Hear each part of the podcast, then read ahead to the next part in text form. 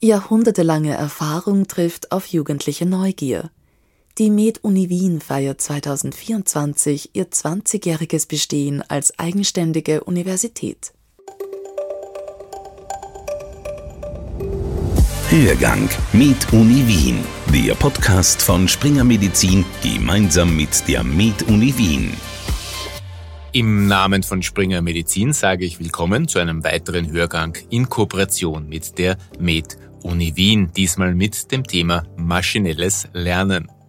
Machine Learning, maschinelles Lernen und Präzisionsmedizin sind eng verbunden, praktisch untrennbar verbunden. Ohne maschinelles Lernen keine Vorhersage des individuellen Krankheitsverlaufes und keine Aussage über das Ansprechen auf eine bestimmte Behandlung, zumindest keine präzise. Maschinelles Lernen arbeitet mit großen Datenmengen aus der Bildgebung, aus der Genomik, der Anamnese und mit klinischen Informationen. An der Med-Uni Wien beschäftigen sich 30 Menschen mit diesem Thema. Sie forschen am Computational Imaging Research Lab.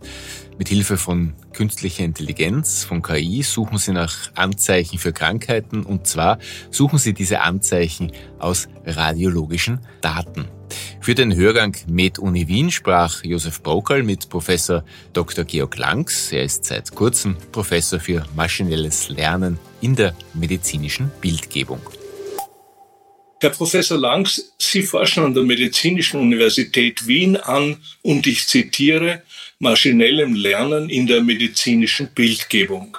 Es fällt sofort auf, nicht maschinelles Erkennen ist das Ziel, sondern maschinelles Lernen. Was ist der Unterschied? Ja, ich glaube, wir haben einfach vor einiger Zeit verstanden, dass es eine bessere Idee ist, Maschinen nicht genau zu sagen, was sie machen sollen, sondern sie dazu zu befähigen, an Beispielen zu lernen. Also das heißt, wenn ich versuche, einer Maschine was Kompliziertes beizubringen, irgendeine komplizierte Aufgabe zu lösen, dann ist es wirklich schwierig, genau vorzugeben, wie die zu lösen ist. Und es ist eigentlich viel besser oder wir können eigentlich besser einer Maschine beibringen, wie sie von Beispielen lernen kann. Also wenn wir zum Beispiel in der Medizin hier zeigen, was sind Bilder von bestimmten Krankheiten und was sind die Krankheiten dazu, dann erkennen Modelle, und das sind diese künstlichen neuralen Netze, eine recht wichtige Methode, wie wir da Muster erkennen können, die in dem Fall die Klassifikation erlauben. Solche Regeln könnten wir gar nicht formulieren als, als Menschen.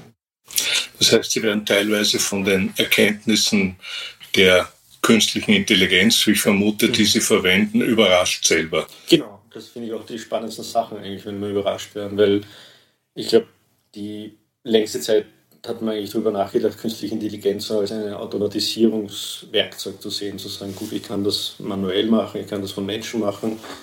Jetzt bringe ich endlich eine Maschine bei, den Job zu übernehmen, dann muss ich ihn nicht mehr machen, das kann automatisiert werden. Und ich glaube, das ist aber eher das, die langweilige Aufgabe. Die ist sicher praktisch in ein paar Bereichen, aber ich glaube, das, wo, wo künstliche Intelligenz und eben maschinelles Lernen richtig spannend ist, ist dort, wo sie einfach neue Zusammenhänge erkennt oder wo wir Muster identifizieren können, die vielleicht mit biologischen Mechanismen zusammenhängen oder überhaupt diese, diese, dieses Zwischenspiel zwischen dem, was wir sehen und dem, was unter der Oberfläche läuft, das ein bisschen sichtbar und greifbar zu machen. Ich glaube, das ist dort, wo maschinelles Lernen wirklich eine, eine Rolle spielt.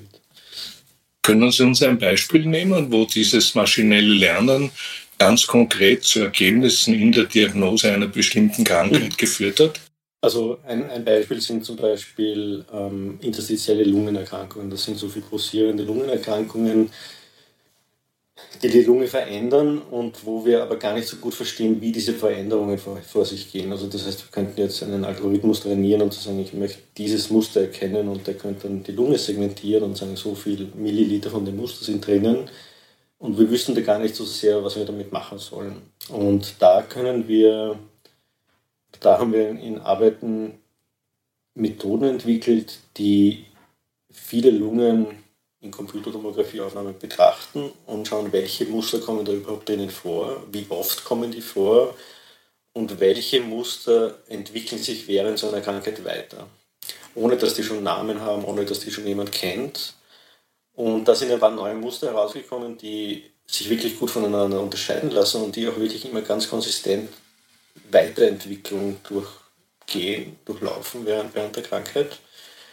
Und da haben wir dann gesehen, dass diese Weiterentwicklung der Muster, also wie ein Muster zum anderen übergeht, wie es von ganz gesund zu immer kranker wird, dass das einigen Pfaden folgt, die wir vorher noch nicht gekannt haben und diese Pfade aber wirklich viel darüber aussagen, was später mit den Patienten passieren wird. Also ob jetzt eine bestimmte Behandlung funktionieren wird oder ob die Krankheit schnell schwerer werden wird oder langsamer schwerer mhm. werden wird.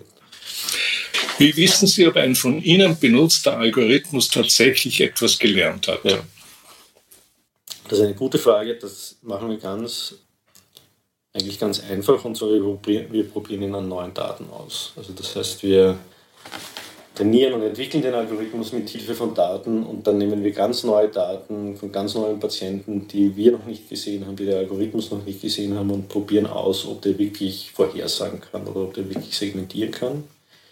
Und da sind wir schon auf ein paar Punkte draufgekommen, die wichtig sind. Zum Beispiel, dass es wichtig ist, dass diese Patientinnen Patienten, an denen wir das testen, an denen wir das evaluieren, auch mal von anderen Spitälern kommen.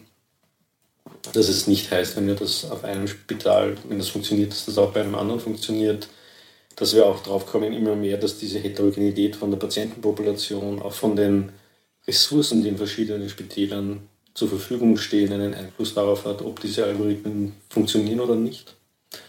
Weil das einfach teilweise in einfach mittrainiert wird, weil die Algorithmen sehen was, versuchen das zu verwenden, um Vorhersagen zu treffen und das muss nicht unbedingt mit der Krankheit zu tun haben, sondern es kann auch einfach mit den Umständen von Behandlung zu tun haben. Also ob jetzt eine Patientin zu einem bestimmten CT-Gerät geschickt wird, kann auch einfach der davon abhängen, ob die Patientin jetzt über die Notaufnahme hereingekommen ist oder über eine andere Abteilung. Mit welchen anderen Forschungsteams der Med-Uni Wien oder an anderen Krankenhäusern arbeiten Sie zusammen? Also wir, wir, arbeiten mit sehr vielen anderen Teams aus anderen Fächern zusammen, weil das einfach einen Großteil unserer Arbeit ausmacht. Und im Haus sind das zum Beispiel alle, alle Fächer in der Radiologie, Neurologie, Neurochirurgie, Kinderchirurgie, also chirurgische Fächer, weil es da auch darum geht, einfach mehr zur Biologie zu kommen, von dem, was wir in der Bildgebung sehen, mit der Kinderklinik, mit Pathologie, Neuropathologie, also sehr vielen Fächern. Und da passieren eigentlich die spannendsten Sachen dann, wenn die Studierenden, Studentinnen und Studenten beisammensitzen und, und einfach täglich miteinander arbeiten und über, über die Probleme nachdenken. Also da kommen die besten Ideen raus. Und außerhalb der Medizinuniversität Wien? Auch außerhalb mit sehr vielen äh, anderen Häusern und Kliniken, zum Beispiel in dem Christian Doppler Labor zum Lungenkrebs, mit dem Klinikum Floridsdorf, die eine sehr starke ähm, Krebsforschung und Lungenkrebsforschung haben. Und in internationalen Konsortien, zum Beispiel sind wir da bei einem EUCHEIM-Projekt dabei, wo es darum geht, in ganz Europa den Zugang zu Daten für Forschung zu erleichtern. Und wir sehen das auch als ganz wichtiger Punkt, weil also ich denke, der Wettbewerb muss jetzt bei den Ideen liegen und nicht beim Zugang zu Daten. Und deswegen beteiligen wir uns da auch und versuchen gemeinsam Systeme aufzubauen, die das einfach erleichtern, dass Forschungsgruppen Zugang zu Daten haben und, und Methoden entwickeln können. Das wäre meine nächste Frage gewesen. Maschinelles Lernen braucht Unmengen an Daten. Woher bekommen Sie die? Aber diese Frage haben Sie gerade schon beantwortet. Internationaler Austausch. Man sitzt nicht auf den Daten, sondern man tauscht freigebig. Wie viele Personen sind in Ihrem Forschungsbereich tätig hier an der MedUni Wien?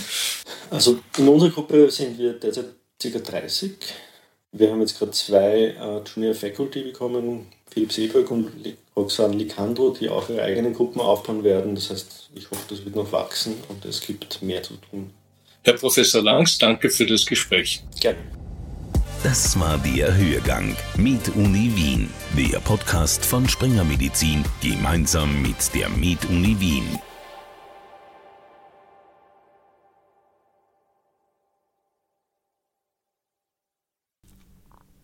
Sie wollen keine neue Podcast-Folge mehr verpassen? Dann abonnieren Sie am besten gleich unseren Newsletter. Den Link zur Anmeldung finden Sie in der Folgenbeschreibung.